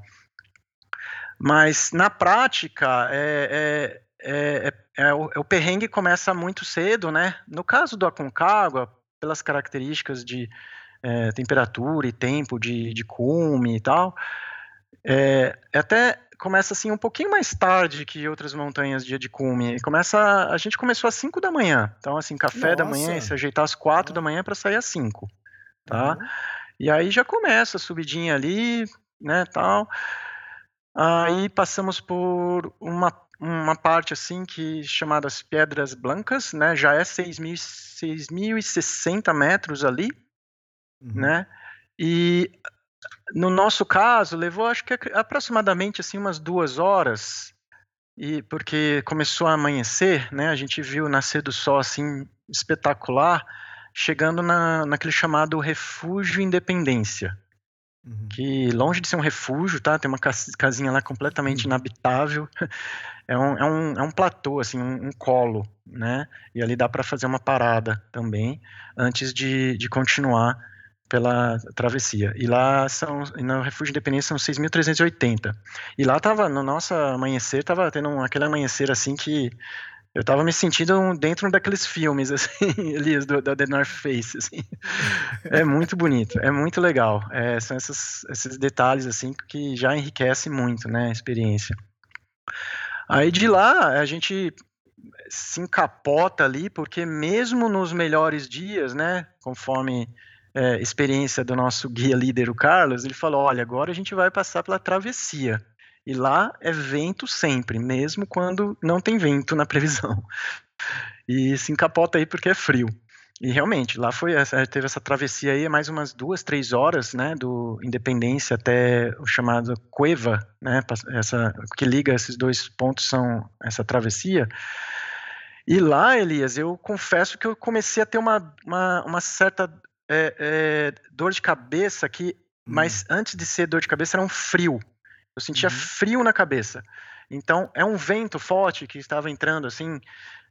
Já estávamos de capacete por uma segurança a mais e é a mesma sensação de quando as mãos começam a esfriar muito e elas, esse frio passa a ser dor, né? E eu uhum. comecei a ter isso na cabeça. Daí eu fiquei assim comigo mesmo sem saber se era algo para eu me preocupar muito ou era só o frio, né? Uhum. Aí eu é, é, é, aí começa aquela parte do, do jogo mental, né? Aí eu quis acreditar que era o frio que seria que passaria a, na medida que eu chegasse num lugar com menos vento e que passaria aquela dor que veio de um frio. E, e foi o que aconteceu. Eu lembro de nas paradas rápidas para tomar água ou me alimentar, aquele, aquele frio e dor na cabeça já passava assim imediatamente. E aí é quando chegamos então na, na cueva, que você vê outras expedições que chegaram antes, estão chegando juntos, assim, 6.650 metros lá, é, uma, uma recuperação lá, hidratação para iniciar a chamada canaleta, né? E a caneta é uma subida mais íngreme, assim, uh, que depois, mais umas três, duas, três horas, já está bastante perto do, do cume. Então, é, é, é, bastante interessante, né? Depois a canaleta tem esse ombro, e o cume parece que está perto, mas você anda, anda, anda e não, não chega. É, os passos vão ficando mais lentos, né? É, aí sim, Elias, aí a gente está falando de uma exaustão, tá? Ah, e tá. chega uma hora que é parece que é a força de vontade vai acabando a sua energia e o que sobra é a força de vontade, sabe? O que te leva é a força de vontade, que em muitas vezes, em muitos casos, não, não, não dá, né? Não é suficiente, né? Nesse dia de cume é quando temos, é, inclusive, desistências, né? É, nós saímos às 5 e chegamos no cume mais ou menos às 3 da tarde. Foi mais ou menos 9 horas e meia, 10 horas de subida. Uhum.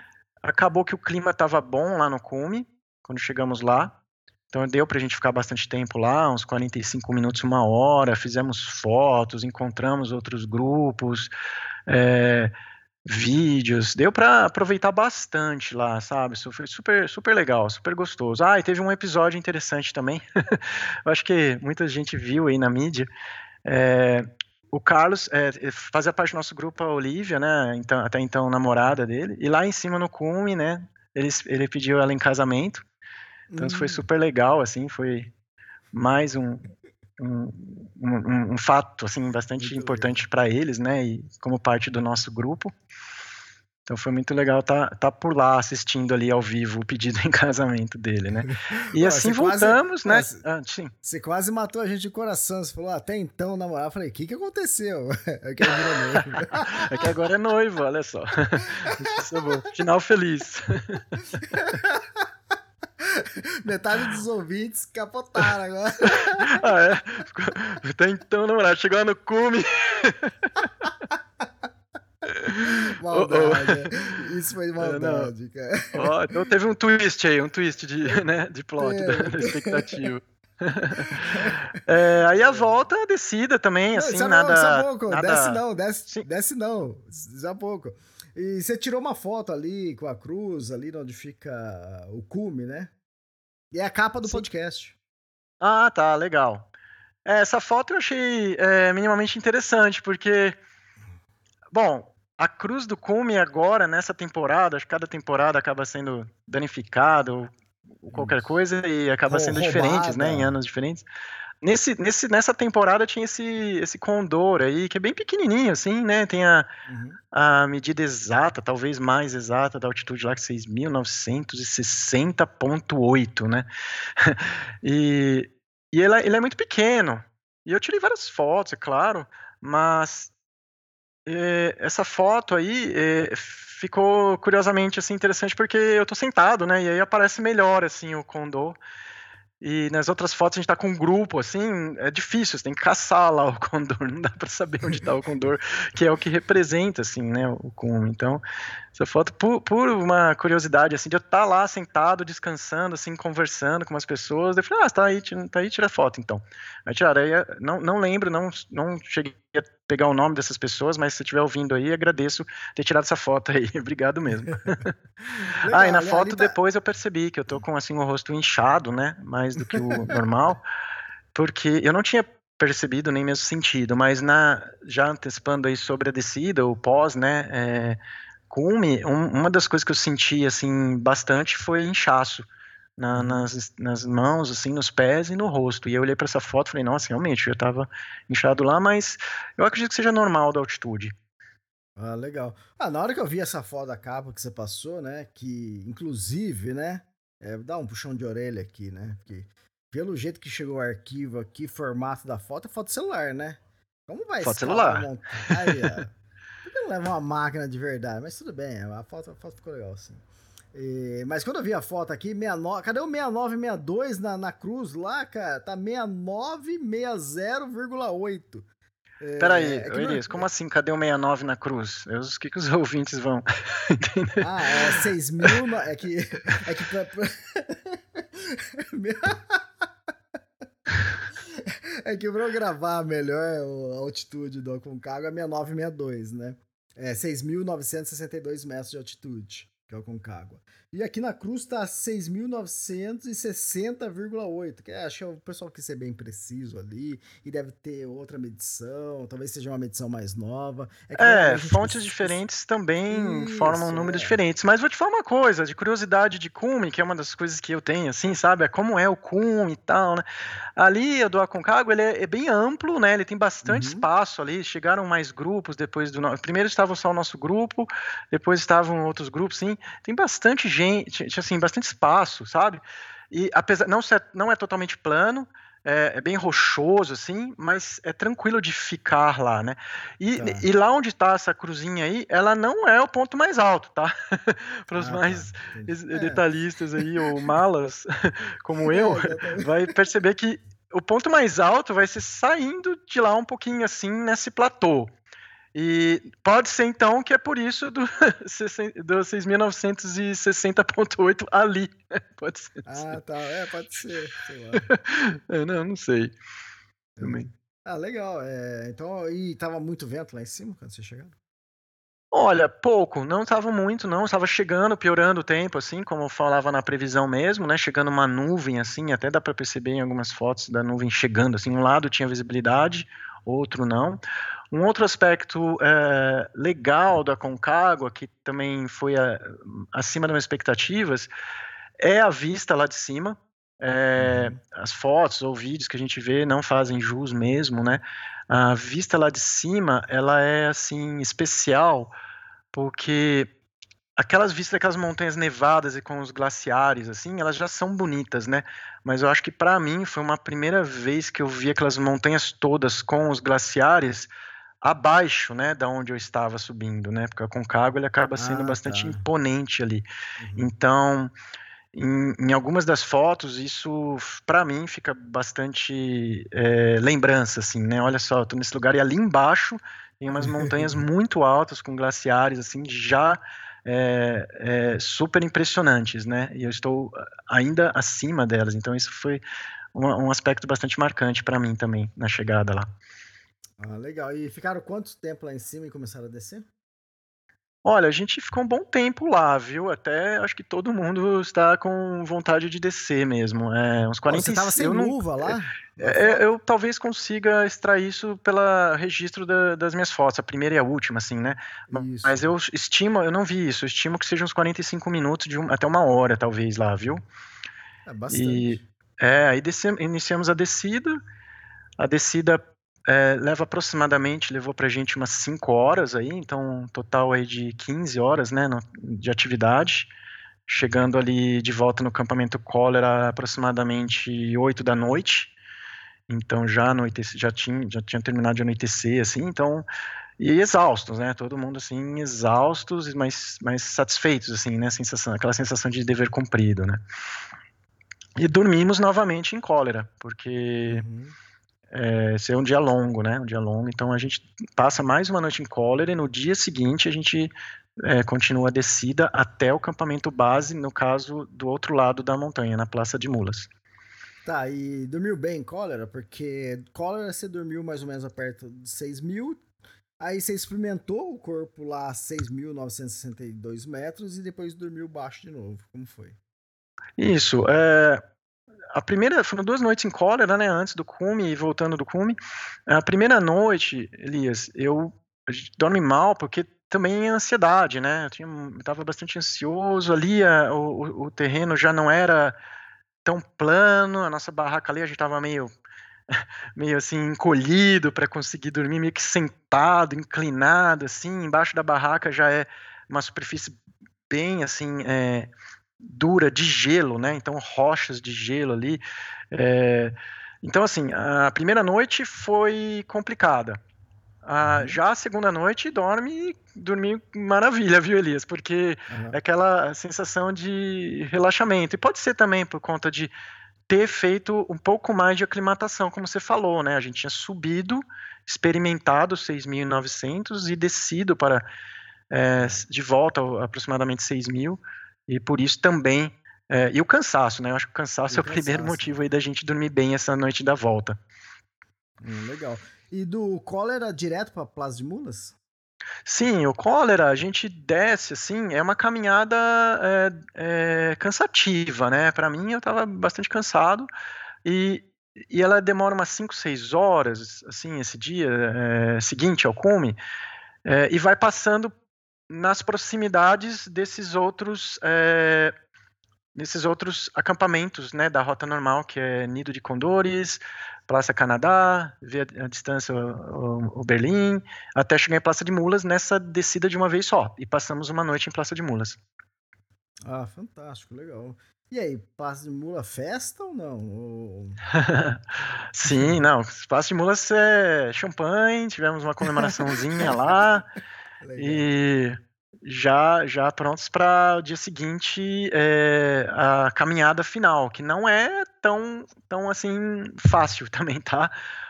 Muito pelo cansaço do final, mas uma, uma sensação assim, né, de, de ok, agora é só terminar. Então, assim, não pode também é, bobear, né? Porque é ali que você pode ter algum, algum, algum uma, queda, alguma coisa assim pelo cansaço, né? O corpo já já está avisando já alguns dias, né, algum tempo. Então, eu lembro essa volta de Praça de Mulas até a entrada de Orcones, lá vai passando ali por é, é, Confluência, né, e são 26 quilômetros essa descida, e é um terreno bastante rochoso, assim, não é uma trilha tão, assim, é, batida. Então, assim, é demarcada, mas ela em alguns momentos ela vai, é, tem uma evolução lenta, assim, do, da caminhada. Tá, e é e uma são, caminhada só. Aí, é, aí, assim, a gente acabou saindo meio tarde desse último dia de Praça de Mulas, e umas 11 da manhã, 11 e meia, eu acho, porque tem que arrumar de novo tudo lá, as, as, as, as duffel bags que estão com as coisas por ali, né, e colocar é, para os moleiros lá, colocar na mula tal, e demora, demoramos 8 horas para fazer esses 26 quilômetros. Tá. Uhum. É, é uma distância legal. E tanto é que na ida, acho que tem um pernoite na ida, não tem? Pra quem tá. Não, na ida, para chegar em Praça de Mulas, para quem está na rota normal, o normal é duas, são duas noites em Confluência. Aí de ah, tá. Confluência tá. faz uma aclimatação ali mesmo, dorme uma segunda noite em Confluência e no terceiro dia segue é, para Praça de Mulas. Então é, é quebrado assim com esse acampamento que tem no meio. É, então, é, Plaza Mulas até a entrada do parque lá, pô, é, é chão, é o que você falou, 26 quilômetros, né? E aí é, acabou. É uma pernada. Aí acabou, chegou lá, acabou. Aí tem mais três horas para Mendoza, aí sim acabou. aí em Mendoza, né? Mas é como dizem, né? Só quando eu chego em casa mesmo que a, a, a verdadeira é, montanha foi realmente feita assim por completo, né? Então cara, e... foi acabar só depois. e valeu a pena, cara? Olha, valeu muito, experiência para a vida, né? É, para muitos aí é treinamento, né? Para para montanhas ainda mais altas, montanhas ainda mais difíceis. É, mas para iniciante, tá, nossa, é uma, é uma experiência, assim, excelente que eu recomendo a todos. Assim, iniciante não fazer de cara, mas se programar, planejar e, e fazer essa aí como parte de um dos grandes objetivos, né? É assim que a gente consegue é, conhecer, né, é, quais, quais, são uh, os nossos limites, os nossos medos, né? Aprender com as coisas que nos oferecem riscos até de vida. E depois de umas duas, três, três semanas, a gente ficou sabendo, tiveram acidentes fatais lá na, na montanha, né? Então tudo isso aí é, é importante sempre ter ciência, né? Que faz parte da atividade, mesmo que esteja com um bom nível de segurança e de, de tranquilidade com tudo que se faz para estar preparado, né? Exatamente. E nada mais é do que a maior montanha das Américas, né? É um orgulho também ter, ter conquistado isso, né?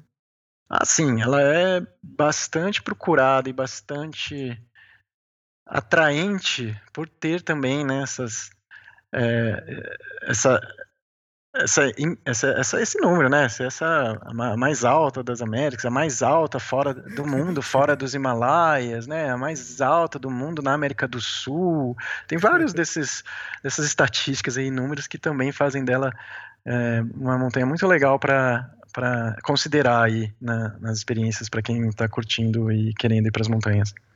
É legal, é. A maioria do, dos brasileiros, muitas pessoas, né? Até os estrangeiros, né?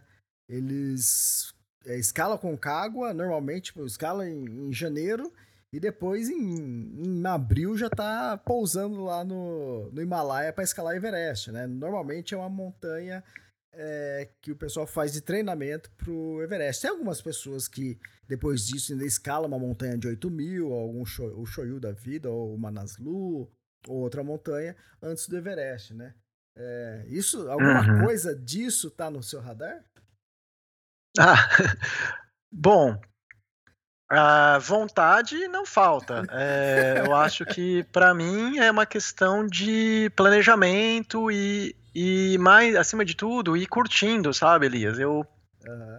eu não tenho objetivos agressivos de ser é, escalar essa ou aquela montanha em nenhum tempo recorde, nem nada, assim, nenhuma, não busco nenhuma notoriedade, nem nada, é curtir, assim, a jornada, né, ter isso como parte do, das minhas motivações no meu dia a dia, o que faz é, eu estar tá bastante animado para ir treinar, né, que é uma coisa que eu gosto, e ter, e ter esses objetivos é, pequenos ou maiores faz parte do, da jornada, né? Do, do, é, é meio clichê falar, né? Mas, mas é muito real a gente é, pensar em outras montanhas e ter isso como motivador, né? É, pessoal. Então, sim, eu penso em outras montanhas. É, eu devo fazer montanhas, é, diria assim, mais baixas que a Concagua antes para acumular experiência, tá? Acumular bagagem, porque quanto mais eu tenho ido para as montanhas e eu vejo que, porque a minha, a minha, a minha motivação inicial foi assim, ah, eu estava fazendo trilha, é só trekking, uhum. né? E, e ok, vou, eu adoro fazer os trekkings, vou continuar fazendo. E eu queria saber o que seria um nível a mais para mim. E eu cheguei nessas montanhas de altitude e eu eu percebi que não era só adicionar altitude, é toda uma, uma outra mentalidade, uma outra atividade, sabe? É, um, é, uma, é um passo bem além, assim, do que somente as trilhas. Então, eu acho que eu, eu subestimei, eu continuo subestimando uh, as montanhas de altitude. Então, nesse sentido, eu estou tentando aprender que eu preciso continuar indo é, gradualmente é, para ir me conhecendo e me entendendo como o meu corpo reage em montanhas altas, né? Então, alguns, algumas outras de 6 mil, de 5 mil, eu acho que é bastante uh, o mais adequado que seria para mim como próximas aventuras aí. Ah, legal. Foi interessante você falou assim, ah, eu sei que é, experimentar a jornada, né? Viver a jornada é meio clichê. Né? É, é clichê porque quando a gente nunca faz isso, né? Quando você vai lá e experimenta isso, pô, é isso mesmo, cara. Puta, essa palavra é. encaixa certinho, né? É. é interessante. É, é, bom, é né? interessante. Né? Pode falar. Ah, não. Só tava concordando que realmente essa parte de vivenciar, é, eu não sei, mas eu acho que para quem ainda está com vontade, né, de, de, de ir para as montanhas ou ver o que, que esse, essas pessoas estão falando aí, elas vão é, vivenciar a sua própria aventura é, dentro de seus limites, né, e, e conhecer é, o que, que, o que, que a gente está falando, né? O que, que é a jornada? Vai ter momentos de decepção, vai ter momentos de desistência, vai ter momentos de ah, isso não é para mim, né? E tudo isso é muito ensinamento, né, que vem das montanhas. Assim. Então, de novo, eu nem gosto de falar muito porque fica parecendo clichê, mas é muito real, é o que eu, né, como eu havia concluído. É, o clichê, o brega, isso faz parte. Ô, Leonardo, cara, fantástico, fantástico sua aventura e sua disposição, né, de sair de trilha pra, pra alta montanha. A gente tava tomando sorvete. Elias, você também tem que fazer alta montanha. Eu falei, não, não, Léo, calma, deixa, deixa eu aqui na trilha que eu tô bem aqui. Eu ia falar aqui também, pra todo mundo ouvir. Aí, pronto, Estamos esperando aí, Elias, ver você fazendo uma montanha aí de altitude e, e, e contar pra gente como que, como que seria aí os seus perrengues? Isso, então já que você tocou no assunto, deixa eu puxar a orelha mais, um, mais uma vez, que, em outro ponto, né? Eu já puxei de, o lance que te, vai viajar, pô, leva a máquina boa. E outra, di, diário, diário de viagem. Ó, que, ó vem cá, ô, ô Léo, o que, que você faz à noite? Você não faz nada. A partir das 4 horas da tarde, o que vocês fazem lá? Nada, você só fica dentro da, da barraca. Pô, pega o celular ali, Abre no Notes, né? Para quem usa Android, é, é, usa iPhone, vai lá no Notes lá, pum, começa ali a escrever. E outra, né? Dando, deixando uma dica aqui. Não coloca lá, né? Uma pedra desceu rolando. Depois coloca. Ah, o Carlão tava descabelado. É, ah, é, meu estômago não tava legal. Não põe tópicos. Conta a história. Ó, oh, aconteceu isso e, e contar, porque, cara, ser por tópico, eu já eu, eu tô falando isso que eu já fiz isso, né? Aí tudo bem, você volta, depois de seis meses, né? Aí, como o meu track dura, sei lá, 30 dias, eu vou chegar naquele capítulo, sei lá, 25, pô, lá daqui, daqui seis meses que eu tô escrevendo, que eu vou chegar no capítulo 25. E chega no capítulo 25, tá lá, é. boi, né? Eu sei lá, uma vaca. Aí, cara, daqui seis meses, o que, que é uma vaca? E de repente a vaca era uma coisa super legal, né? Então, na hora que você for fazer diário, descreva exatamente, conta a história, né? Porque daqui seis meses, um ano ou 15 anos, cara, você não lembra mais nada. Você lembra que você chegou no cume e só. ah, mas é, a gente quer, quer ter alguém que faz os livros, que escreve os livros. Nem todo mundo é escritor. Então, é, é por então... isso, Elias, você precisa ir também para as montanhas altas e, e, escrever os livros das montanhas altas, para a gente se identificar com esses perrengues que a gente passou e ter esse registro. Então, como eu mas, é, as montanhas altas? Eu, eu, eu, fa eu faço os meus registros assim, alguns por, por áudio, né? Às vezes eu tô na uhum. trilha, assim, eu tiro o celular e saio falando, assim, algumas ideias que vêm, assim, na, na cabeça e tal. É, às vezes eu tomo algumas notas, assim, e eu acabo tirando as minhas fotos só com o celular mesmo, que eu acho que já, para mim, funciona como um diário, assim, da, da aventura. Isso. E depois me ajuda bastante nas memórias. Então a foto não é necessariamente uma coisa bonita, uma imagem bonita. Para mim é, funciona como um diário de viagem, assim, ah, essa foto disso aqui porque eu quero lembrar daqui a um ano, cinco anos que, que teve aquele momento. E quando a imagem só da foto não é suficiente, eu faço um vídeo ou uma, uma, uma descrição num áudio, assim, para não perder de vista. Então, tentando manter as memórias aí de alguma maneira, mesmo não sendo um, um escritor, assim, né? Que a gente sabe que você, gosta aí de, de ir para as aventuras já pensando no livro, né? Então, eu falo isso porque, cara, o maior exemplo disso né, que eu falo é o Valdemar, Valdemar Niklevix, né? Você pega, ele tem um livro, né? O último livro que ele lançou, que é tipo, é uma biografia dele, só que em fotos.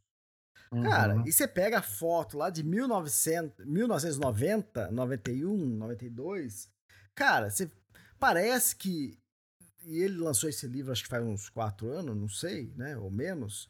Uhum. Cara, parece que ele pensou desde o primeiro dia que ele saiu para fazer alguma coisa, ele pensou, ó, eu lá daqui 30 anos eu vou escrever, eu vou publicar um livro de biografia com, com minhas fotos, porque as fotos dele são boas desde o início. E tem, eles têm, ele tem fotos excelentes. E, e você acompanha assim a jornada, né? Através do uhum. livro, das fotos, cara, não mudou muito, sabe? A qualidade, sabe? Sempre foi boa, né? Então eu falo uhum. isso exatamente para isso. Que às vezes a pessoa, tipo assim, tá. Vamos supor, né? É, um exemplo, tá fazendo sete cumes, né? Pô, ela faz seis montanhas. Quando chega no Everest, ela fala: Não, agora eu vou aprender a fotografar que eu quero tirar foto. Pô, mas e as outras montanhas, né? Que, pa que passaram, né? Então é legal isso, né? Quanto antes as pessoas se atentarem a fazer um registro de diário legal ou a fazer as fotos legais, o dia daqui 10, 15 anos, quando sentar, falar, pô, hoje, putz, até poderia fazer, ou até ó, aquele álbum, né, para ficar em casa de, de fotos, né? Então você tem o material. Então eu sempre incentivo por causa disso. Nunca é ruim você ter demais, entende? Uhum, é. Nunca é demais, né? Não, é sensacional. É, você viu, com as fotos já consegue montar e você vê na imagem que tem muito mais do que a imagem lá, né? Tem quase que. É, exatamente. para eu escrever o livro, eu escrevo com o meu diário de viagem, né, que é o dia a dia, e com a, o arquivo de fotos, a pasta de fotos aberta, que também é dividido em dias. Então, quando eu tô, na, sei lá, dia 10 na, no diário, eu abro a pasta no dia 10 de fotos, eu vejo o que aconteceu. Porque muitas coisas eu fotografo, é que nem você falou, tem coisas que você registra que é para guardar, né? Não é para publicar, porque nem é uma foto interessante, mas é, é de registro.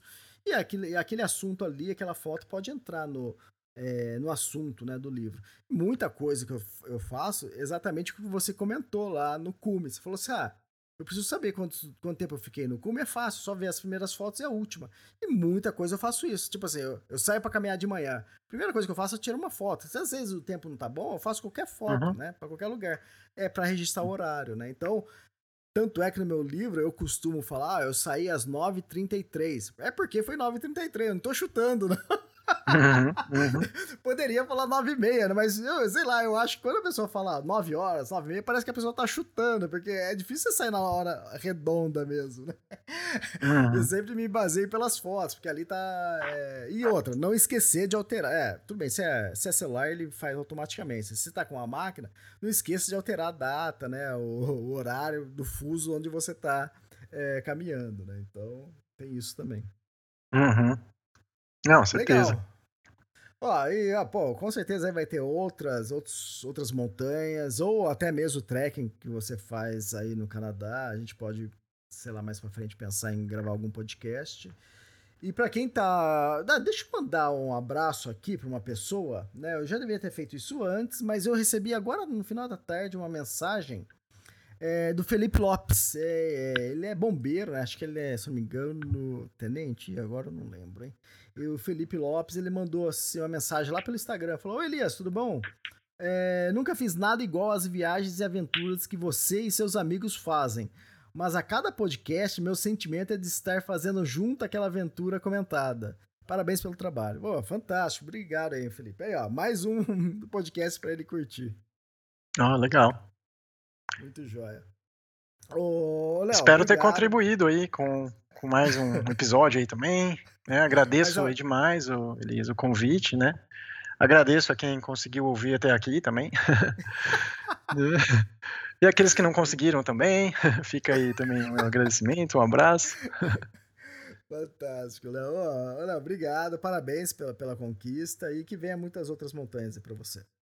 Tá, obrigado, Elias. Obrigadão mesmo. Valeu. E para você também, muito, boa sorte aí nessa sua próxima aventura aí. Estamos aguardando as histórias aí também. A gente se fala, hein? Ó, Queremos ouvir. E daqui, daqui dois meses tem o livro Patagônia que eu tô lançando, hein, pessoal? Para quem se interessar, é só entrar lá no Extremos.